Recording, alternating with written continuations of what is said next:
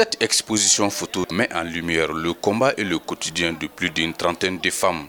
À l'image de Kajatou Kamara, une mère de sept enfants qui a décidé de vendre des citrons pour nourrir cette grande famille. Le photographe nous explique le moment émouvant de la réalisation de son travail. Randan Diko. Au-delà de l'aspect photographique, j'ai échangé avec ces femmes et m'ont permis de rentrer un peu dans leur intimité, dans leur quotidien, ce qu'ils font, comment ils vivent, comment ils arrivent à soutenir les foyers donc euh, chaque femme est une histoire à part et les histoires sont tellement émouvantes. Chaque portrait est unique et présente des modèles captivants. Il montre la force et la résilience de ces femmes qui surmontent des défis et des épreuves dans leur vie.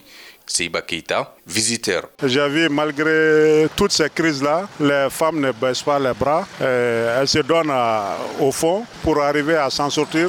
C'est vraiment magnifique. L'objectif de ce vernissage d'exposition photo initié par l'aménagement est de montrer la force et la résilience de ces femmes qui se battent nuit et jour malgré les difficultés. Madame Yaïsen, responsable de l'unité multimédia de l'aménagement. Il y a beaucoup de femmes battantes, résilientes, courageuses qui se réveillent aux aurores pour aller faire ce qu'on appelle les petits métiers urbains pour nourrir la famille, envoyer les enfants à l'école. C'est à ces femmes-là qu'on a voulu rendre hommage à travers cette exposition qui sera publique. Si vous n'avez pas encore eu l'occasion de voir cette exposition, elle continue jusqu'à la fin du mois de mars à Médina sur le mur de l'école Essika en face de la galerie Médina. Moussa Djara, Mikado FM.